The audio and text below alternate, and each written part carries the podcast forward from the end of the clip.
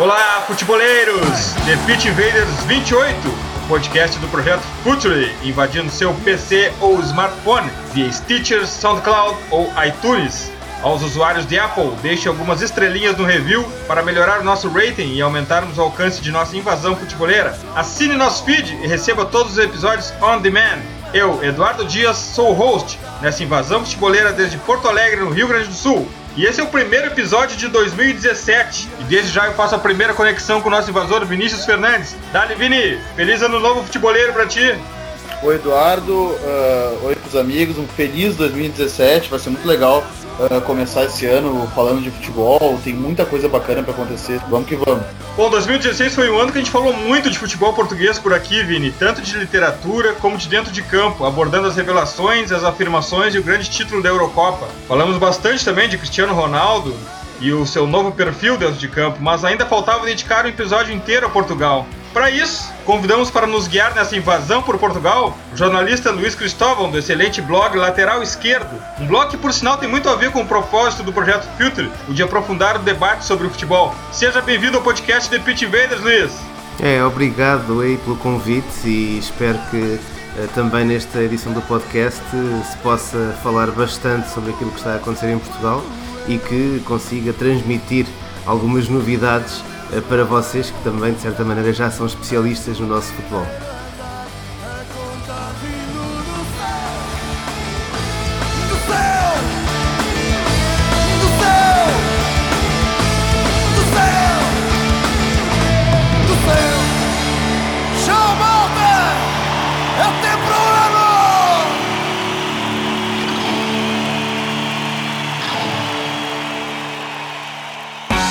Está no ar mais um episódio do The Pitch Invaders, o podcast futeboleiro do Futuro.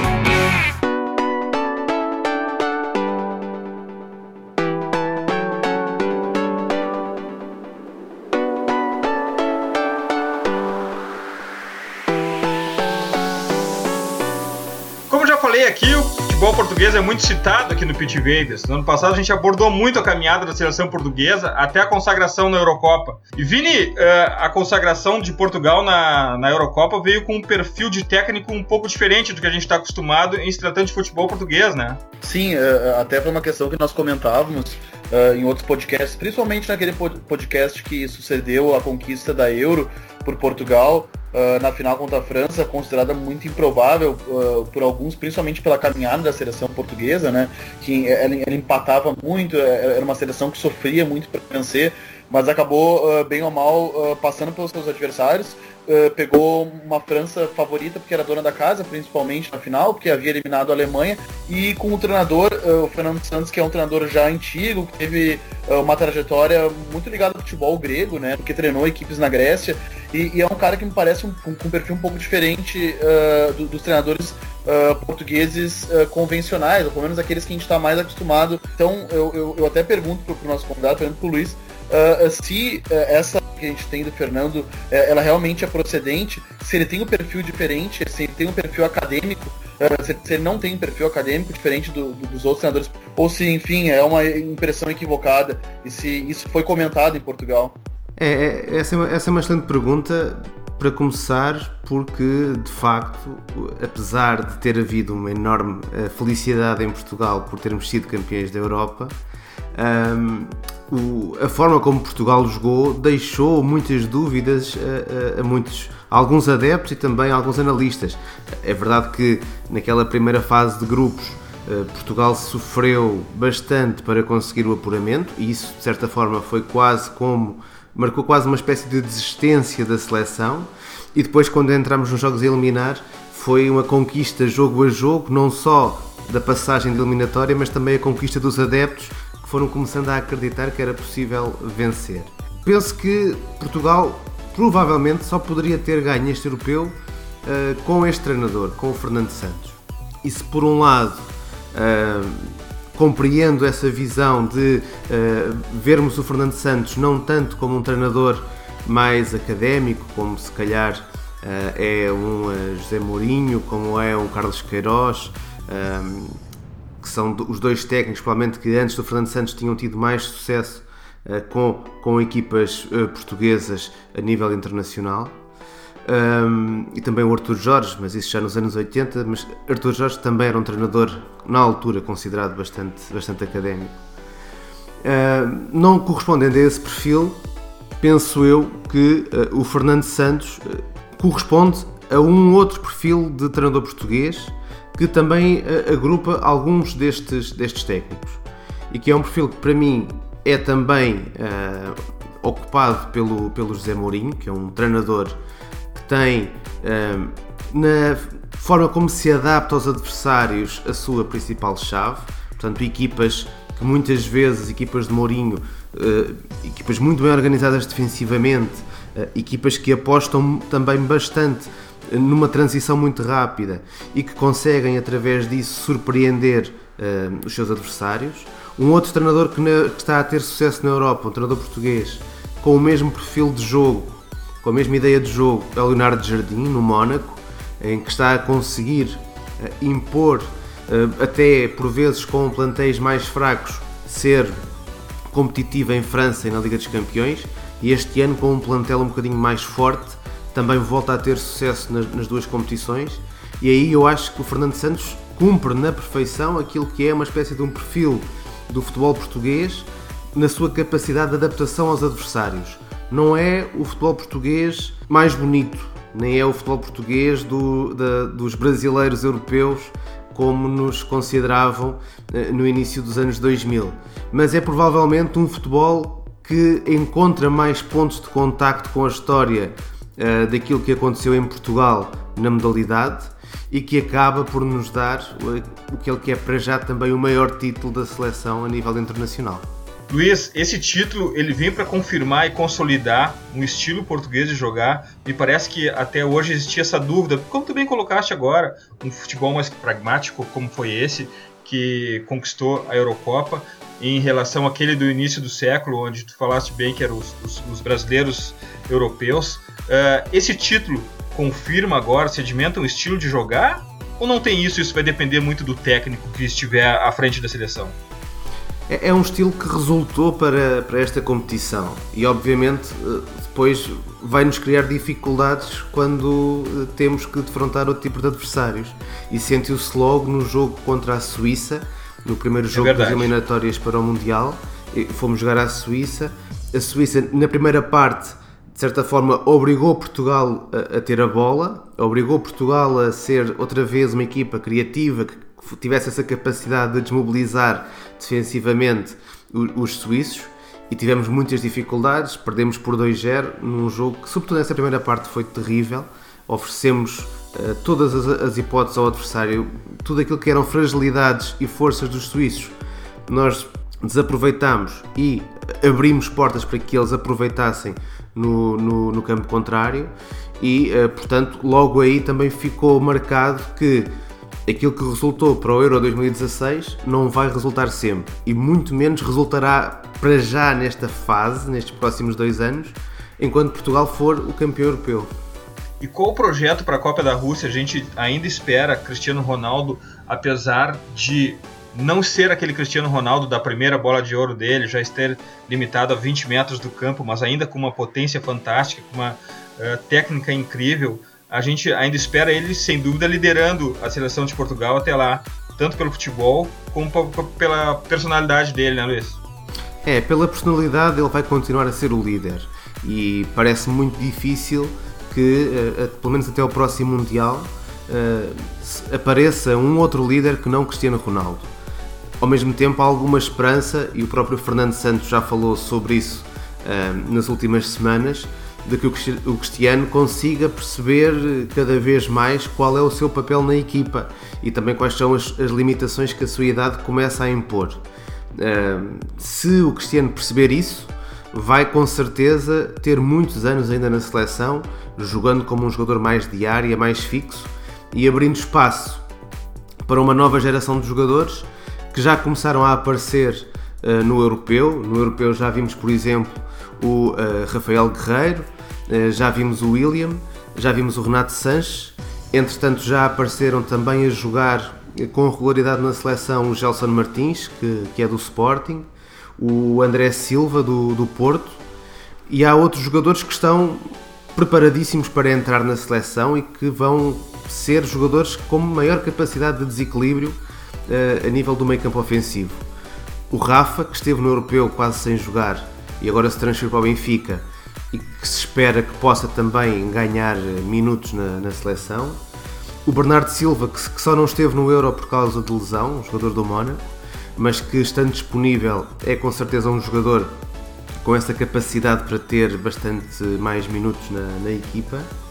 Eh, e também o Diogo Jota, que este ano ele pertence ao Atlético Madrid, mas este ano está a jogar no Futebol Clube do Porto e julgo eu será também um jogador a ter em conta no, no futuro próximo. Portanto, na Rússia em 2017, penso eu que vamos começar a perceber essa alteração de uma equipa que dependia quase exclusivamente do Cristiano Ronaldo e de outros jogadores como o Nani ou o Ricardo, ou o Ricardo Quaresma, que hoje em dia já não têm a mesma capacidade que tinham há uns anos atrás e que vão estar lentamente a passar o testemunho para estes outros jogadores que eu, que eu falei agora.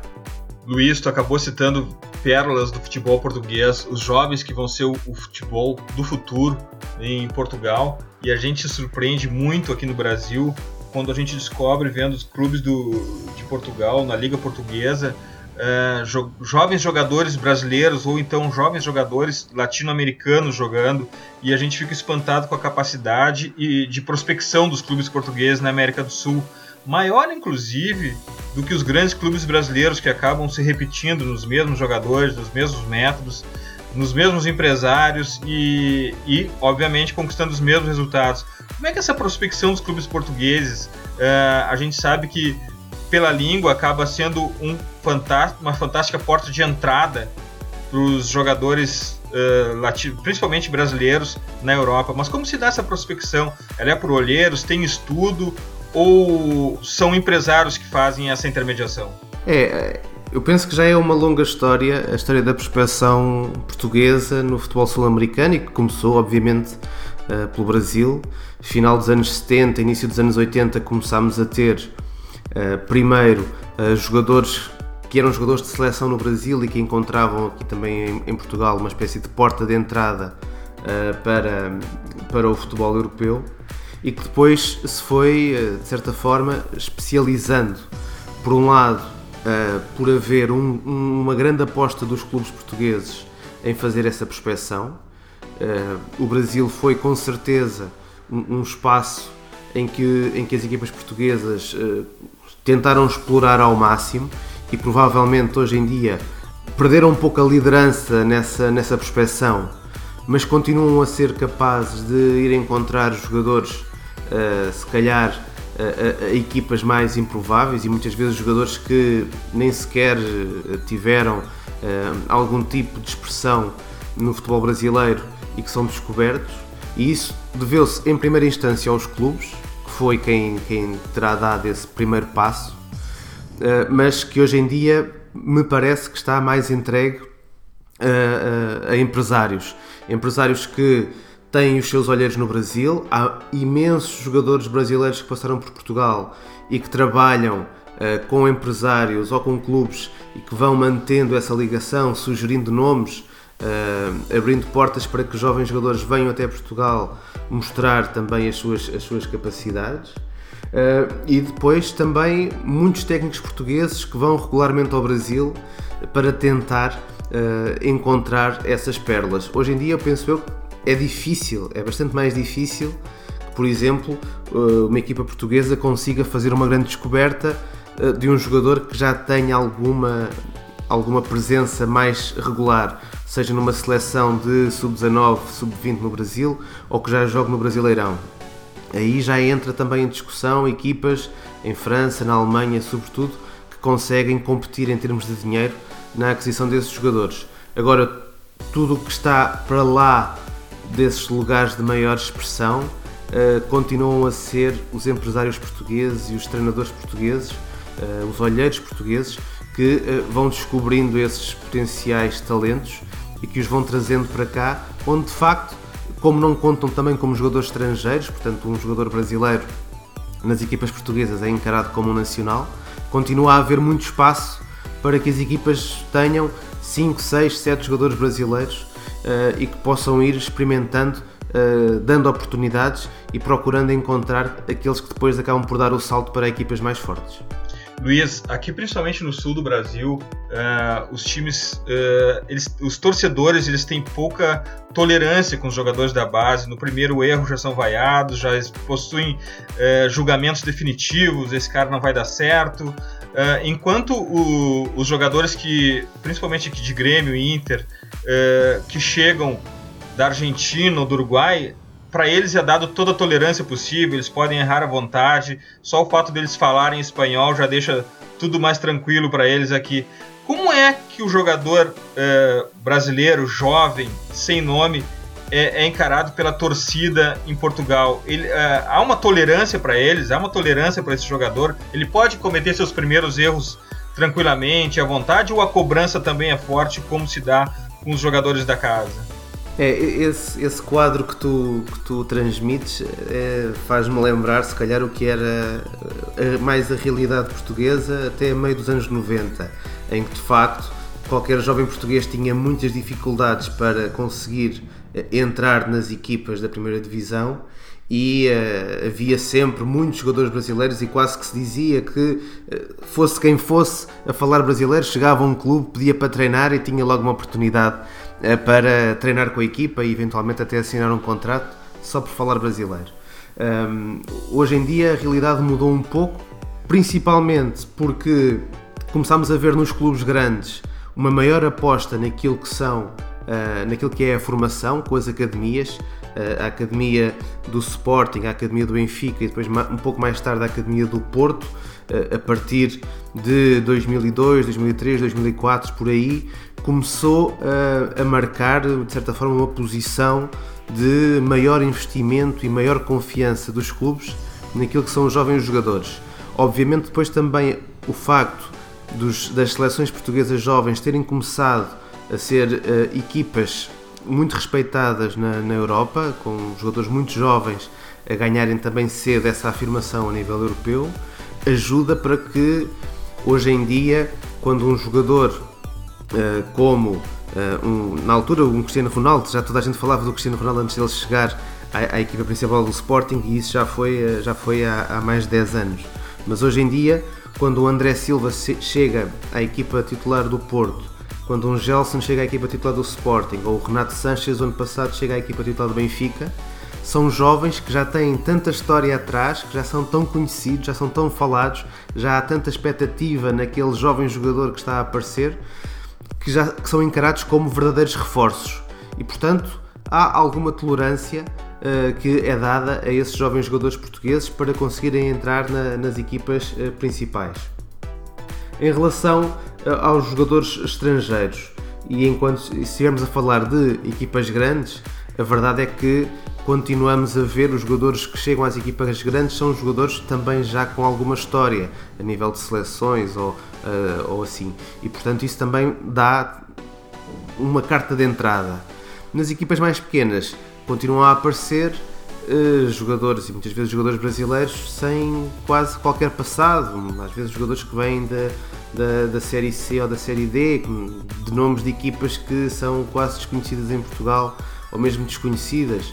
E portanto aí já depende muito do jogador causar essa boa impressão.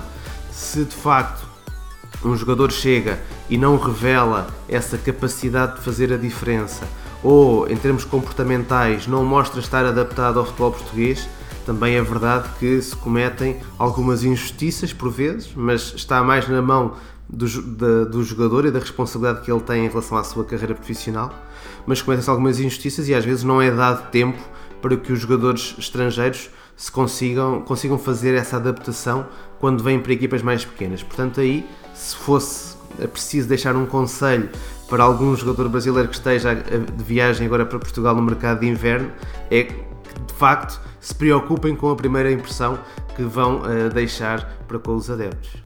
Uh, e o, o, Luiz falou em academia, e quando ele falou em academia, ele se referiu aos clubes, mas agora eu, eu gostaria de fazer uma pergunta sobre academia e universidade mesmo, porque uh, uh, Portugal sempre foi tratada como a meca dos estudos de futebol, tem um grande legado para a ciência desportiva. hoje, qual é o, o, principal, se tu pudesse aconselhar quem quer estudar futebol, Qual é o melhor local para se estudar futebol em Portugal? Ainda a Universidade do Porto, por exemplo, que tem, que tem muita fama na área? É, em termos da, da universidade, a Universidade do Porto é que marca, digamos assim, a, a referência, e a, continua a ser a Universidade do Porto a marcar essa referência, como a, a, grande escola do futebol português, a escola de onde têm saído os treinadores mais importantes e de onde sai sobretudo uma ideia de treino e jogo que caracteriza não só o futebol português, mas que é de certa forma revolucionária em termos, em termos mundiais e portanto influencia muito para lá daquilo que é a, realidade portuguesa. Depois em Lisboa existem duas escolas que também têm formado treinadores e que têm formado pessoas e que continuam a ser também escolas com bastantes alunos que vêm do estrangeiro, na FMH e na, na Universidade Lusófona, onde aí se pode também encontrar algumas referências do, do, do treino em, em Portugal e onde é permitido, digamos assim, o contacto com muita gente que uh, vai acabar por, uh, por estar nos clubes. Ou seja, hoje em dia é impensável, uh, quase, se olharmos para os escalões de formação do Benfica, os escalões de formação do Sporting, os escalões de formação do Porto, mas também de outras equipas que estão, digamos assim, na, na proximidade do nível de, das escolas dos clubes grandes, Braga, Guimarães, Belenenses, em todas elas a grande maioria dos treinadores, ou todas as equipas têm pessoas que passaram pela universidade. E a grande maioria dos treinadores passaram pela universidade. E, portanto, quer venha estudar para o Porto ou para uma das, das universidades em Lisboa, a verdade é que vais conseguir fazer esses contactos com gente que depois vai estar a trabalhar no campo ali passado 2, 3 anos. Luiz, dentro de alguns dias, uh, talvez ainda em janeiro, no começo de fevereiro, começa a Copa Libertadores aqui na América do Sul. E logo em seguida, já nas primeiras fases, a gente vai começar a identificar alguns jovens talentos, alguns jovens jogadores. E na, na primeira pesquisa, eu tenho certeza que vamos encontrar por trás desses jovens jogadores, ainda que estejam apenas despontando, o nome de Gestfoot Jorge Mendes e pra gente aqui no Brasil, esses caras são onipresentes. Para onde a gente olha na América do Sul, tem Just Foot e tem Jorge Mendes. Explica pra gente do Pitch Invaders quem é Jorge Mendes.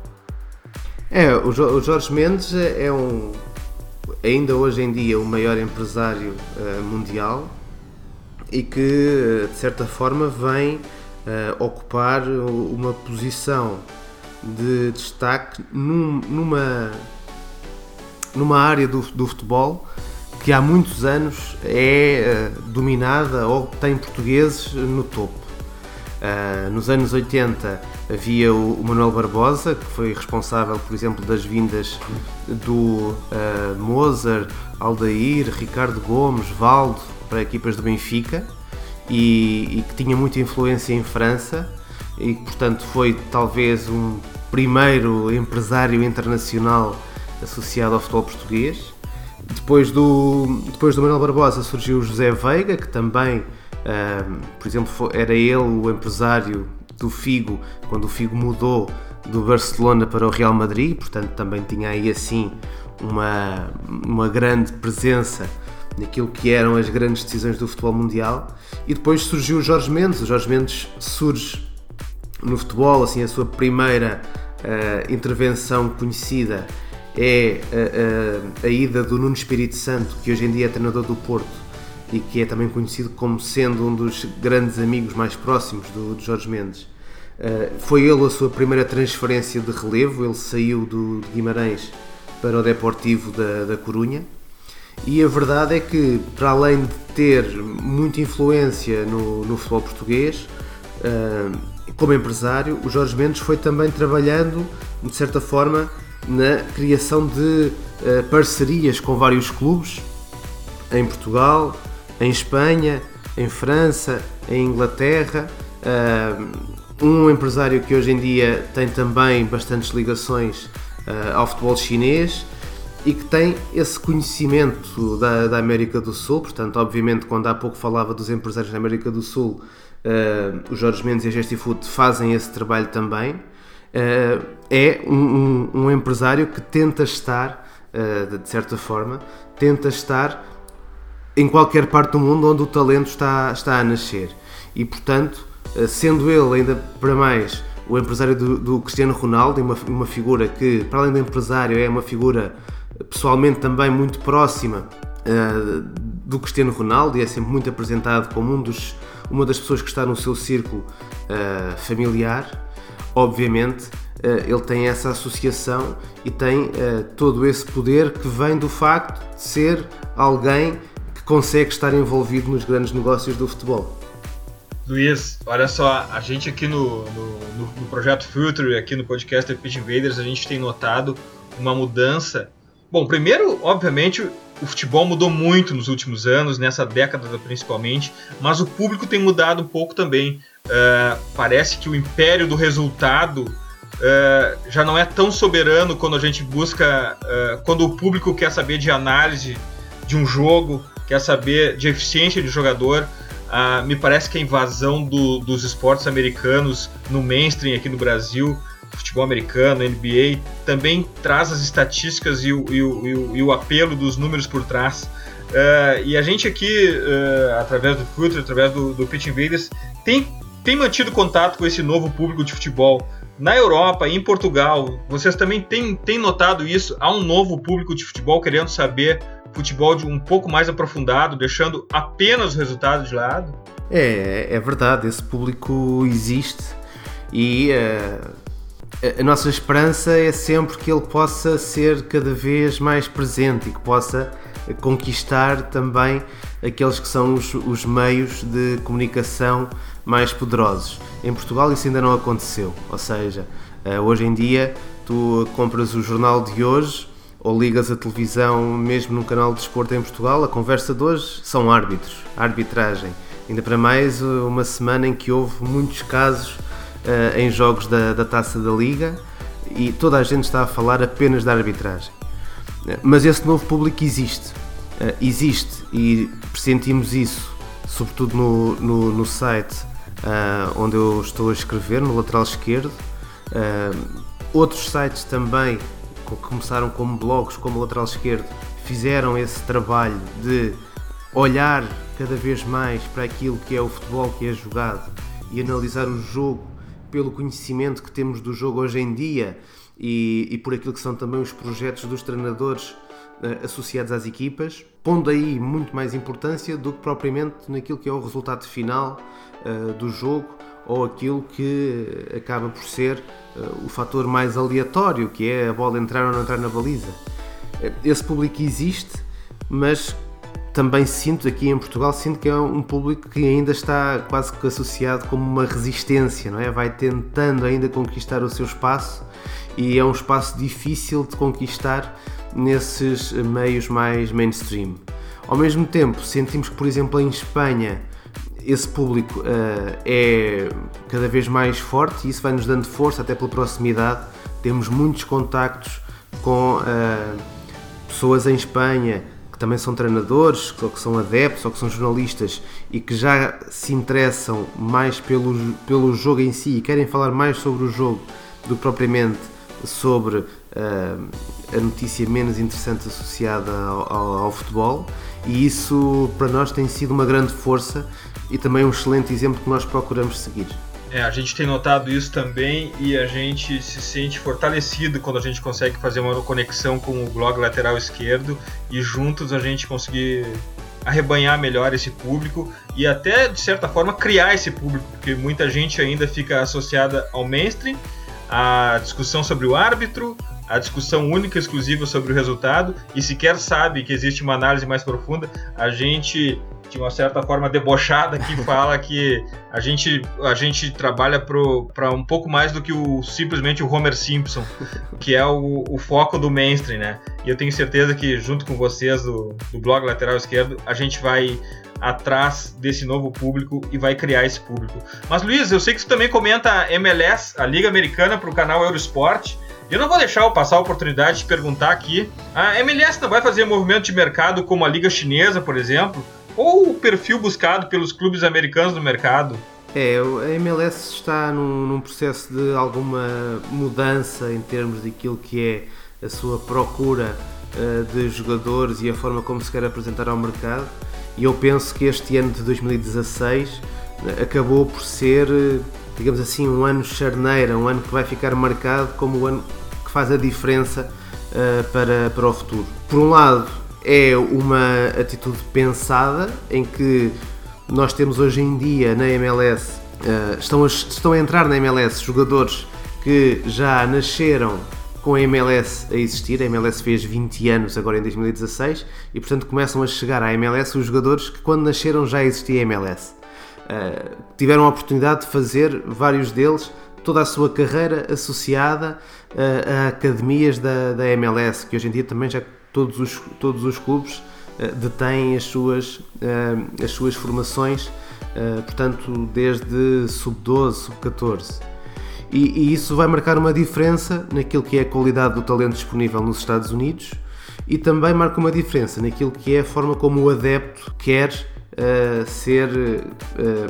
Da forma como o adepto quer ver o jogo e quer ver no jogo. Portanto, penso eu que estamos a chegar um bocadinho ao fim desta época em que na MLS se ia atrás dos Kakás e dos Pirlos e dos Lampard.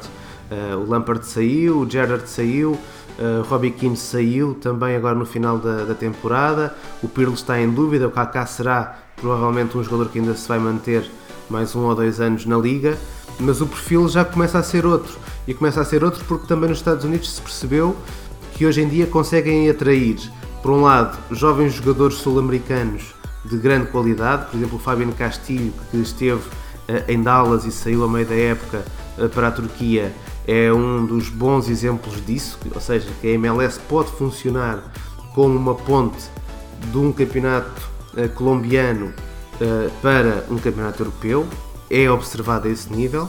E depois tens outros casos, como é o caso do Giovinco, o caso do Gashi, que é um jogador albanês que esteve no Colorado e que jogou até na, no Europeu 2016, o caso do Laurent Simon na Bélgica, uh, da Bélgica. São uh, jogadores que bastante mais jovens, com menos de 30 anos e que ainda vão para a MLS, digamos assim, com uma perspectiva de jogo e de competitividade bastante diferente. E portanto isso mudou. Obviamente que também esta mudança é influenciada pelo, pela existência da China, que tem hoje em dia um mercado muito mais poderoso e que a China consegue vir à Europa eh, buscar jogadores eh, que são jovens e que são jogadores que ainda jogam nas suas seleções e que são caríssimos. Esse campeonato não é o campeonato das equipas norte-americanas. Dificilmente vamos ver a MLS a pagar milhões para ter um jogador na transferência. Em termos de ordenados, poderão tentar competir até um certo nível, mas em termos da aquisição, não o vão fazer. E portanto, fazem essa mudança. O, o, estilo de jogo que podemos ver na MLS também está a mudar. Era um estilo, se calhar, mais britânico até há 4, 5 anos. Este tem sido muito influenciado uh, por, pelo futebol mais próximo do sul-americano, até pelos jogadores que tem. E agora, com a chegada de treinadores, sobretudo o Patrick Vieira, esta época penso eu que também vamos começar a ver na MLS uma melhor organização defensiva, que era uma das grandes lacunas da, da competição. E portanto, a partir daí, vai também haver esta abordagem do jogo de uma forma mais tática, que penso eu, e estávamos a falar há pouco dos públicos no Brasil e na Europa, será também um público que vai começar a ter esse interesse nos Estados Unidos, de quando vai ver um jogo da MLS, ter essa, esse conhecimento tático para exigir algo mais. E portanto, a liga vai, vai evoluindo lentamente, mas vai evoluindo e vai se transformando num campeonato que, por exemplo, para mim já estará hoje uh, dentro daquilo na proximidade dos campeonatos de segunda linha a nível europeu, ou seja, hoje em dia uma equipa, uh, uma equipa de topo na MLS já estaria, por exemplo, na Liga Portuguesa a lutar uh, por um lugar na Liga Europa. E isso é muito positivo para o que está a acontecer nos Estados Unidos em apenas 20 anos. Luiz, aparentemente não existe nada mais capitalista no mundo do que a Liga Chinesa. E da mesma forma não existe nada mais comunista, socialista no mundo do que a Liga Americana. O teto salarial não acaba espantando as joias que fazem a transição da base para a liga. Eles não deixam uh, de lado o draft para ir para um time de segunda linha na Europa, o teto salarial, ele de alguma forma, se ele é positivo para a saúde financeira dos clubes, ele não limita ou deixa que as joias de lado e perdem mercado para a segunda linha da Europa? Olha, sim, isso é, uma, isso é, uma, é um perigo. E é um perigo e há vários jogadores que, que estão perante essa situação, ou seja, há vários jogadores norte-americanos que eh, escolhem vir para a Europa muito cedo. Mas também eh, começamos a ter os casos contrários. Temos casos contrários como foi este ano o Jordan Morris, que hum, há um ano atrás ele já era internacional lá, tinha estado na universidade, já era internacional lá com o Klinsmann, esteve a treinar uh, em equipas alemãs e acabou por se decidir ficar na MLS. E a verdade é que ele, ao fim desta, desta época, ao fim deste ano, o Jordan Morris, se calhar, é um jogador muito mais conhecido no mundo inteiro uh, por ter uh, sido campeão com, os Seattle Sounders do que se tivesse ficado a jogar numa equipa B do Werder Bremen ou mesmo eventualmente a conseguir jogar alguns minutos na, Bunde na Bundesliga.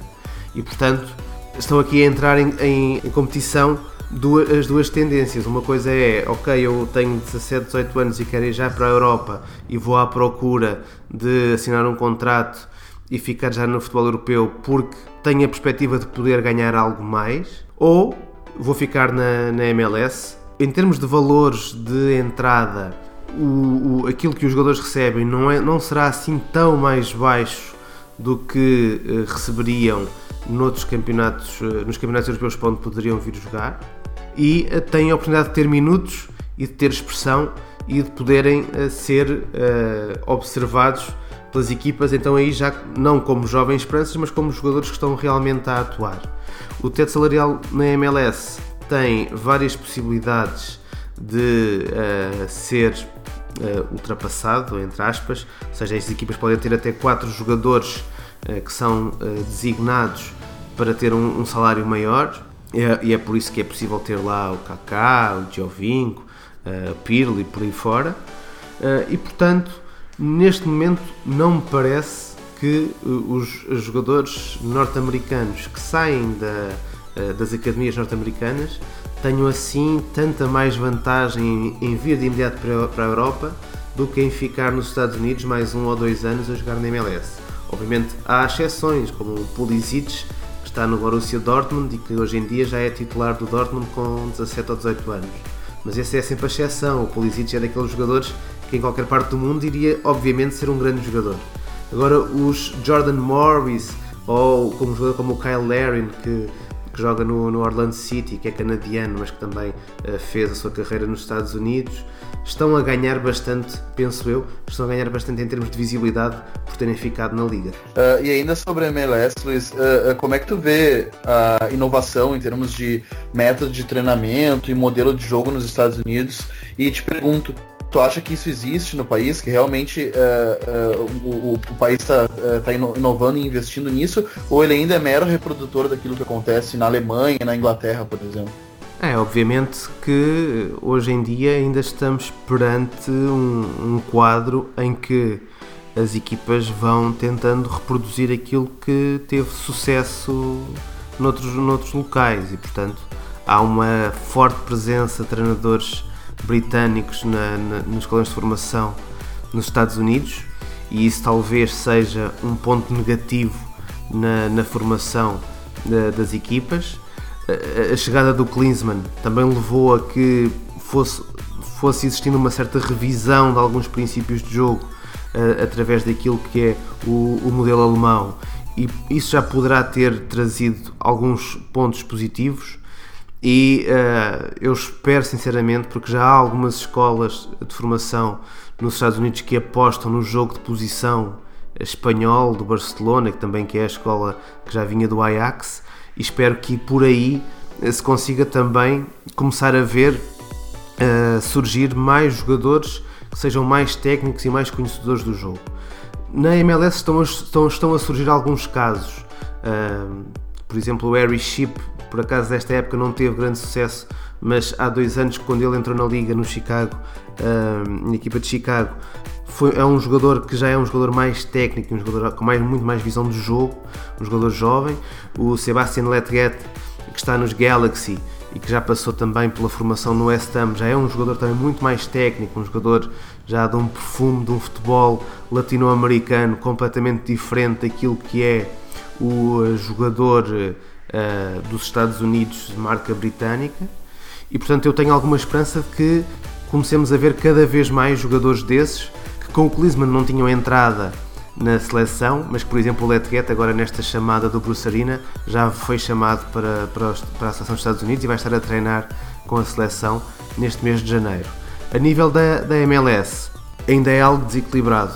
Eu há pouco falava do Patrick Vieira, que veio trazer organização defensiva, que de facto é a grande lacuna das equipas da, da, da MLS, mas, por exemplo, tiveste ou tens neste momento ainda nos New York Red Bulls um técnico como o Jesse Marsh, que é 100% americano, jogou nos Estados Unidos, jogou na MLS, é treinador na MLS, eh, e que com os New York Red Bulls apresenta uma equipa que faz uma pressão alta, uh, fantástica. 2000, em 2015 foi a melhor equipa da fase regular, uma equipa praticamente sem falhas nessa pressão e que tornava o jogo do adversário muitíssimo complicado. Este ano teve alguns problemas de lesões e teve que abdicar um pouco desses princípios, ainda que eh, eles estivessem incorporados naquilo que era o modelo de jogo do, dos Red Bulls, e portanto começa-se a ver que uh, as equipas já não dependem apenas de um jogador só, de terem aquele grande jogador que vai fazer a diferença, mas dependem muito mais daquilo que, que é a sua aproximação tática ao jogo. E portanto aí penso que estão a ser dados passos muito sólidos para que o jogo na MLS também vá subindo de nível uh, nos próximos, nas próximas temporadas. Ainda não chegamos nas dicas futeboleiras, mas para quem quiser saber mais de MLS, eu deixo a dica aqui da, do livro Soccer Sucesso em Seattle, da editora Grande Área, um belo livro sobre como construir futebol num cenário absolutamente uh, inóspito em relação a esse esporte. Vamos para os highlights. Vini, qual é o teu highlight nessa fase de final de ano? Meu, meu highlight vai para Liverpool e Sunderland, se enfrentaram no Liberty City, uh, numa arbitragem bem confusa do Anthony Taylor, empataram em 2 a 2 Uh, o, o, Liverpool perdeu a chance, né, de no fim, dois dias depois, o Chelsea acabou sendo derrotado, enfim, derrotado para o Tottenham, tu vai falar disso depois. Eu sei disso, mas o Liverpool perdeu a chance da, da, dessa encostada, diminuiu de 6 para 5 pontos. E tudo bem que, que vamos considerar que entrou em campo uh, menos de 48 horas depois do jogo bem desgastante contra o Manchester City, em que ele venceu de 1 a 0 em Anfield. Ele, ele foi enfrentar o, o, time do Sunderland sempre pressionado já, algum, acho que uma, umas três boas temporadas já pressionado, uh, e, e, acredito que esse ano vai acabar caindo, um time muito fraco, mas que ofereceu resistência a um Liverpool muito cansado, porque o Liverpool é o time estatisticamente que mais corre na Premier League, isso é muito bom, mas paga um preço, né? E, o preço é o cansaço físico, é um elenco exaurido, é isso que a gente viu uh, nesse último jogo. Uh, atuaram uh, Daniel Sturridge como titular, por exemplo, com o Firmino, Firmino na ponta, né, Firmino aberto, onde rende menos, jogando com o Sadio Mané. O Liverpool esteve na frente por duas vezes, mas o Sunderland empatou uh, em dois pênaltis. O primeiro eu acho bem contestável. O segundo é, foi, foi o, o Sadio Mané, acredito que ingenuamente, levantou a mão numa falta colada à área. Isso tinha 85 minutos de jogo. E no, o primeiro pênalti, sim, muito contestável, mas o fato que o Anthony Taylor acabou sendo como protagonista. Jürgen Klopp foi, uh, uh, chamou o Anthony Taylor de brincalhão ali na, na, na, na, coletiva, ficou realmente bem indignado, porque perdeu uma chance de, de colar, né, ficar três pontos e uma vitória do Chelsea. Bom, como o Vini já antecipou, meu highlight vai para o jogaço Tottenham 2, Chelsea 0 no White Hart Lane em Londres. O Chelsea de Conte estava imbatível desde que adotou os três centrais. Mas ontem, ontem, enfim, isso é um podcast, né? Na quarta-feira, ele foi derrotado incrivelmente por dois gols idênticos. Conexão Eriksen Dele Alli, dois cruzamentos perfeitos que acharam Dele Alli entre as Piliqueta e Moses, aos 45 e aos 54. Além de iguais, os gols foram muito próximos um do outro, mas como já deixamos claro aqui no podcast, o que nos importa mesmo é a construção do cenário, não apenas o resultado no final do jogo e os gols, afinal de contas, todos acabaram já vendo nas suas timelines. E a vitória do Tottenham me pareceu muito a ver com a assinatura de Wanyama, um gigante, tanto segurando a pressão do Chelsea ainda no 0 a 0 como principalmente depois da vantagem, onde deu muita segurança a Dier, Vertogen e Aldewarel. Incrivelmente, Tottenham também com três centrais. Apesar dessa vitória de 2 a 0 que aparentemente foi contundente, o começo do jogo foi todo do Chelsea, principalmente por Matic, naquele primeiro passe logo depois da recuperação da bola pelo press, que faz do Chelsea um time letal. O time adversário tem a bola, o Chelsea pressiona, rouba a bola e Matip já rapidamente aciona o contra-ataque letal. Essa é a grande arma do Chelsea. Enquanto isso, o Tottenham era muito conservador, eu acho que não por ineficiência, eh, ou melhor, Talvez mais por eficiência do que por estratégia, até que os poucos Dembele e Walker conseguiram se conectar e a bola começou a chegar ao último terço do campo dos Blues. Só que assim, chegar no último terço do campo do Chelsea não, chega, não significa chegar ao gol, né? Porque a partir dali começam de fato as grandes dificuldades. Entrar na área do Chelsea tendo que cuidar do contra-ataque é um dos maiores desafios do futebol mundial atualmente, tenho certeza disso. Talvez até por isso o Pochettino tenha tratado muito de se proteger com os três zagueiros. Me pareceu que por baixo estava muito difícil pro Tottenham chegar, afinal de contas tinha Matic e Kanté cercando a área, não deixavam o Tottenham avançar. Foi então que Eriksen achou o Dele Alli duas vezes. Depois desses, desses dois gols de Dele Alli, o jogo simplesmente acabou. Se Pochettino estava sendo conservador até a, antes dos gols, depois do gol, dos gols foi propositadamente conservador e nada mais aconteceu. Eu acho que é importante dizer que mesmo com os gols terem ocorrido proximamente, os nove minutos iniciais do segundo tempo foram todos do Chelsea e colocou muita pressão.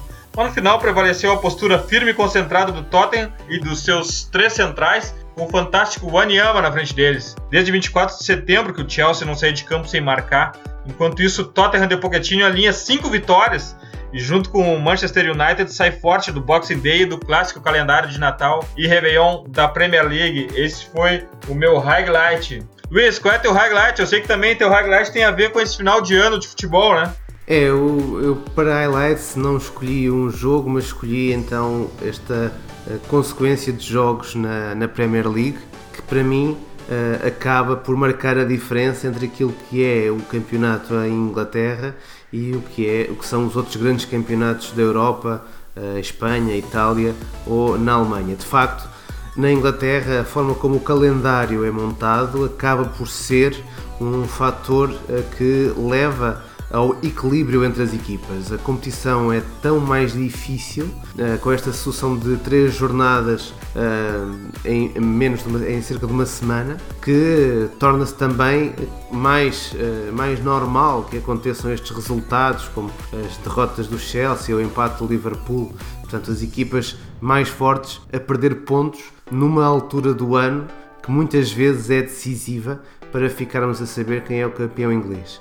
E eu, eu puxo a questão do, do, calendário porque também penso que é essa a, a grande questão que, que, o Pep Guardiola tem que defrontar agora que está em Inglaterra. Se a sua ideia de jogo evoluiu bastante daquilo que tinha uh, em Espanha, no Barcelona, para o que teve no Bayern, na Alemanha, e foi muito influenciado pela cultura alemã eh, à volta do futebol e pelos modelos de jogo utilizados uh, no campeonato da, da, Bundesliga. A verdade é que essa aproximação, acaba, essa passagem pela Alemanha acaba por ser uma aproximação a uma realidade do futebol inglês, que provavelmente em termos daquilo que é o ritmo do jogo, as, as, as transições, está até mais próximo do que existe na Alemanha em comparação com aquilo que existe, que existe em Espanha, mas que depois tem esta, este elemento diferenciador. O calendário não ajuda a que as equipas consigam alcançar o seu máximo potencial em termos de modelo de jogo, mas uh, acaba por ser um fator que vem constrangir uh, essa possibilidade e permitir que equipas supostamente mais fracas e com modelos de jogo mais frágeis acabem por conseguir competir uh, ao nível dos mais fortes. E isso não será tão bom para a qualidade do futebol em certos jogos e nestas, nesta semana tivemos a oportunidade de ver alguns jogos em que de facto essa qualidade ficou aquém do desejado, mas em termos de emotividade, em termos daquilo que é a incerteza do resultado, em termos daquilo que é uh, o desejo do adepto quando paga o bilhete para ver o jogo, terá ficado satisfeito uh, nesse elemento competitivo. E, portanto, uma marca diferenciadora da Premier League em relação aos seus concorrentes em, em termos de campeonatos, que, eh, penso eu, dificilmente será abandonada uh, nos próximos anos, porque acaba por ser mesmo essa imagem de marca da Premier League. Verdade, já é um clássico da Premier League e tu tem toda a razão, inclusive na campanha vitoriosa do Leicester, um dos fatores predominantes foi o fato deles terem caído fora das copas domésticas muito cedo, o que liberou um pouco esse emaranhado de jogos. Vamos agora ao preview. Eu vou seguir na linha proposta pelo Luiz aí, eu não vou pegar como preview um jogo único apenas. E o meu preview vai para um campeonato inteiro esse final de semana. Fiquem atentos à Copa São Paulo de Futebol, o maior campeonato de base do Brasil. E um ótimo programa para quem, como nós, do Pit Invaders, gosta de procurar por joias que muito em breve estarão nos palcos mundiais. Tenho certeza que os clubes portugueses estarão de olho também nessa Copa São Paulo, né, Luiz? Qual é o teu preview? É, para, para começar, de certeza que uh, existem muitos portugueses a acompanhar os jogos da Copinha. Uh, mas o meu preview vai para a Liga Portuguesa e para um jogo entre o Vitória de Guimarães e o Benfica, que se, vai jogar no, no, sábado à tarde. O Benfica é o campeão em título, está em primeiro lugar, tem 4 pontos de vantagem eh, sobre o Futebol Clube do Porto e o Vitória de Guimarães está em quinto Uh, com os mesmos pontos do Sporting, estão a 8 pontos do Benfica, mas é provavelmente uma das equipas revelação desta temporada.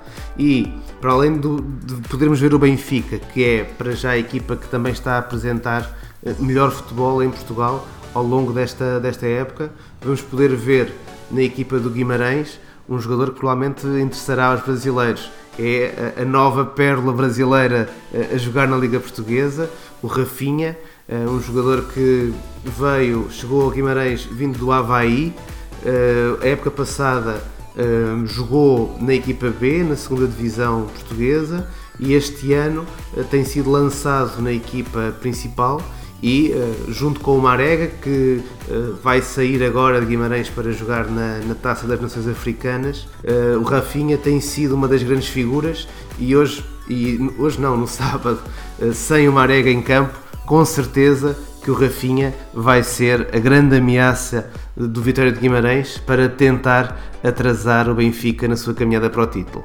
Vini, teu preview? Uh, meu preview primeiro vai ser para uma competição. Assim como eles fizeram um, um, um preview né, mais diferente, eu vou fazer também. Isso, exatamente. Eu, eu, eu, fazer um preview sobre a Copa da Inglaterra. Os times da Premier League entram na Copa da Inglaterra, elas tornam um pouco mais interessante. Tem alguns confrontos mais equilibrados. O, o destaque vai para o duelo de sexta-feira. O West Ham e Manchester City vão se enfrentar às 5h30. Aqui no Brasil, a ESPN transmite esse jogo. E, e vai ser interessante para ver alguns jogadores que não, não jogam tanto. Como Premier League tiver essa recente maratona que a gente comentou, uh, desumana, né? Com jogos em menos de 48 horas, a tendência é que as equipes optem, optem, optem por times mistos. Então o West e o City, por exemplo, devem jogar com equipes alternativas, mas é bom para a gente ver alguns jogadores que nem, nem sempre tem oportunidade de ver jogando. Uh, depois os outros jogos já não são tão equilibrados. O Manchester United pega o Reading, por exemplo. Uh, depois a gente vai ter o, o, Chelsea contra o Paterburg. O livro pega o Piemont e vai ser um pouco mais equilibrado que vai ser o Tottenham contra o Aston Villa. Uh, vão jogar no domingo. Uh, a gente confirma no nosso Twitter também. Quem transmite, que eu não, eu não, não sei agora quem transmite esse jogo, possivelmente vai ser algum dos canais ESPN. E também o meu outro preview, homenageando meu amigo uh, Gabriel Correia, que não está aqui, que eu muito tenho saudade, porque faz muito tempo que não gravo com ele. Vou falar do jogo do Barcelona. Barcelona vai enfrentar o Vila Real no estádio El Madrigal às 5h45 a Fox Sports uh, 1 transmite o Vila Real ele está em quarto lugar com 29 pontos o Barcelona está em segundo com 34 uh, 5 pontos o separam com a vitória do Vila Real essa diferença pode diminuir para 2 e pode dar uma embolada ali em cima já que o Sevilla está logo acima com 33 só o Real né que está um pouco mais folgado com 37 na liderança Dicas futeboleiras. Batuque, balanço, swing, praia e carnaval. Hoje no pé do morro tem ensaio geral. Eu quero ver gol, eu quero ver gol. Não precisa ser de placa, eu quero ver gol. A minha primeira dica futeboleira de 2017 é para quem tá de férias e procurando por algo no Netflix. Estreou essa semana o documentário Becoming Zlatan o nome já é sugestivo e autoexplicativo. É sobre a fase inicial da carreira da Ibrahimovic, especialmente sobre a, sobre a sua transferência do Malmo para o Ajax. E a sua dificuldade de adaptação e a posterior transferência para a Juve, já aí então sob a batuta de Mino Raiola. Não esperem muitos gols e jogadas de efeito, o foco é maior no, no extra-campo. Mesmo assim, vale a pena assistir Becoming Zlatan no Netflix para entendermos que o que estamos vendo em campo geralmente é consequência do que está acontecendo no vestiário e nem mesmo essas grandes estrelas estão livres das dificuldades de adaptação num país diferente. Vini, qual a tua dica futeboleira? Minha dica futeboleira é um livro que talvez o Gabriel tenha indicado, ou tu, eu não, não me recordo, mas é Gol da Alemanha e eu vou indicar ele porque eu tô bem empolgado com, com a leitura. Uh, terminei há pouco, tô de férias, uh, minhas férias agora essa semana, infelizmente. Mas, enfim, uh, durante esse período de recesso, eu aproveitei para atualizar algumas leituras uh, futeboleiras e eu optei por Gol da Alemanha, um livro que eu ganhei de Natal, editado pela Grande Área também. Ele é do Axel Torres, que é um espanhol, e o André Schon, que é um alemão.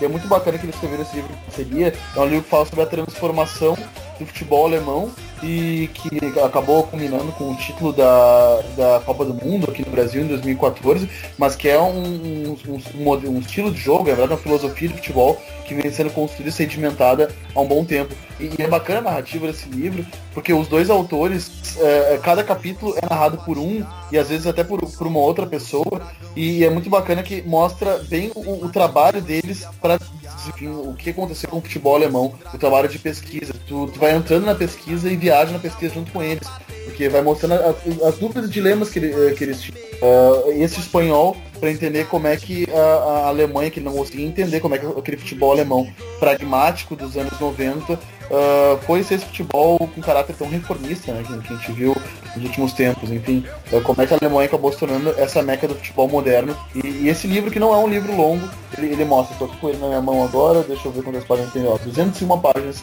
É uma leitura leve, uma narrativa bem dinâmica e é um livro que eu recomendo. Gol da Alemanha. Graças, Vini. Valeu, Eduardo. Vamos que vamos. 2017 é um ano que promete muita coisa bacana pra gente. Vai ter muito futebol na TV, muita coisa pra gente comentar. E obrigado, Luiz, também por ter participado com a gente. Vou dizer que eu tenho um carinho bem especial por Portugal. Eu morei um tempo em Londres e fiz alguns amigos portugueses uh, e conversava muito de futebol com eles. E eu fiquei realmente impressionado com a paixão do povo português pelo futebol, assim, é, é, realmente incrível. Daí quando eu passei uns dias em Lisboa, eu fui catar ali umas pesquisas, eu estava sozinho na cidade e pude, enfim, uh, ter, ser, uh, ser testemunho ocular da paixão nacional pelo futebol, acho que até maior que a, que a brasileira, era a véspera da Eurocopa de 2012 e, enfim, pude ver toda a preparação da, da, da torcida portuguesa e, e, aquilo mexeu muito comigo. Luiz, como os nossos Pitch Invaders podem te achar, como os nossos Pitch Invaders podem achar o blog lateral esquerdo e qual a tua grande dica futeboleira pra gente?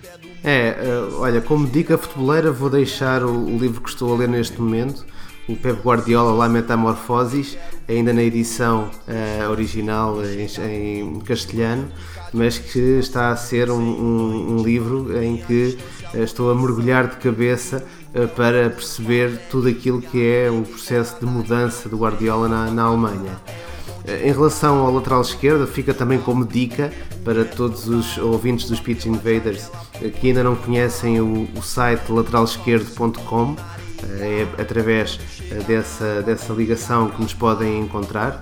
É um, um, começou como um blog, tem já uma longa história desde 2008 Uh, o ano passado transformou-se em site, foi fundado pelo Pedro Boças, que é um treinador de futebol que foi, é vice-campeão, desculpa, é bicampeão nacional de futebol feminino e neste momento está a trabalhar também no, no futebol masculino. Temos uma equipa com gente de diversas proveniências, temos um dos nossos autores uh, trabalha como treinador no Qatar, um outro é treinador uh, na, nas camadas de formação em, em, Inglaterra, temos um outro treinador também aqui em Portugal, eu que trabalho mais na área da, da comunicação e uh, da análise do jogo, estou também no, no site desde esta reformulação e uh, temos ainda um outro autor que é, é, um especialista em psicologia do desporto, liderança, coaching e que também permite que quem chega ao lateral esquerdo encontre uh, muitas, uh, muitas questões tocadas acerca do jogo e muitas, muitos pontos de vista diferentes. Podem nos encontrar no site lateralesquerdo.com, podem chegar até nós através do Facebook ou do Twitter, portanto, fazendo uma pesquisa com lateral esquerdo vão nos encontrar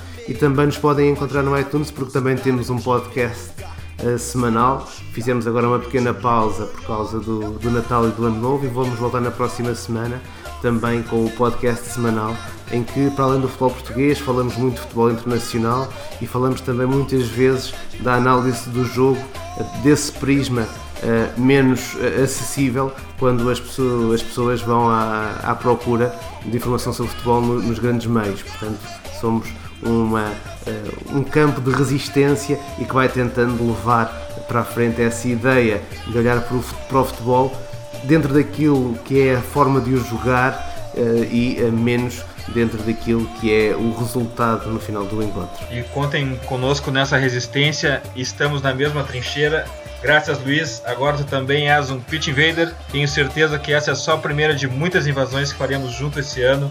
Muitíssimo obrigado. É, muito obrigado pelo convite e com certeza já era um ouvinte dos Pitch Invaders e vou continuar bem presente aqui a acompanhar toda a conversa sobre o futebol. E não esqueçam, The Pitch Invaders, o podcast do projeto Future, está no iTunes, no Stitcher e no SoundCloud. Assine nosso feed. Sigam também nossa playlist futeboleira, hashtag We Love Football do Future FC no Spotify e curtam a melhor galeria de futebol culture do Instagram no perfil Future FC. Abraço e até a próxima invasão de Pitch Invaders. Sem um banho de mar, tem a distância, a lotação, tumulto então, tô no favelinha, peguei fora da linha, meia Copacabana é o bonde ideal, no ponto final, o rebu é total. Pular pela janela pro bonde é normal. Zoando no asfalto, zoando na areia. Quando chegar na água, vou me acabar. Quando chegar na água, jacaré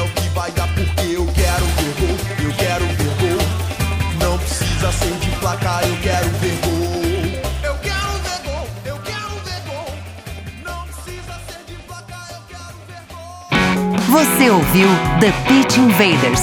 Siga nossos perfis. Visite www.future.com.br. We love football.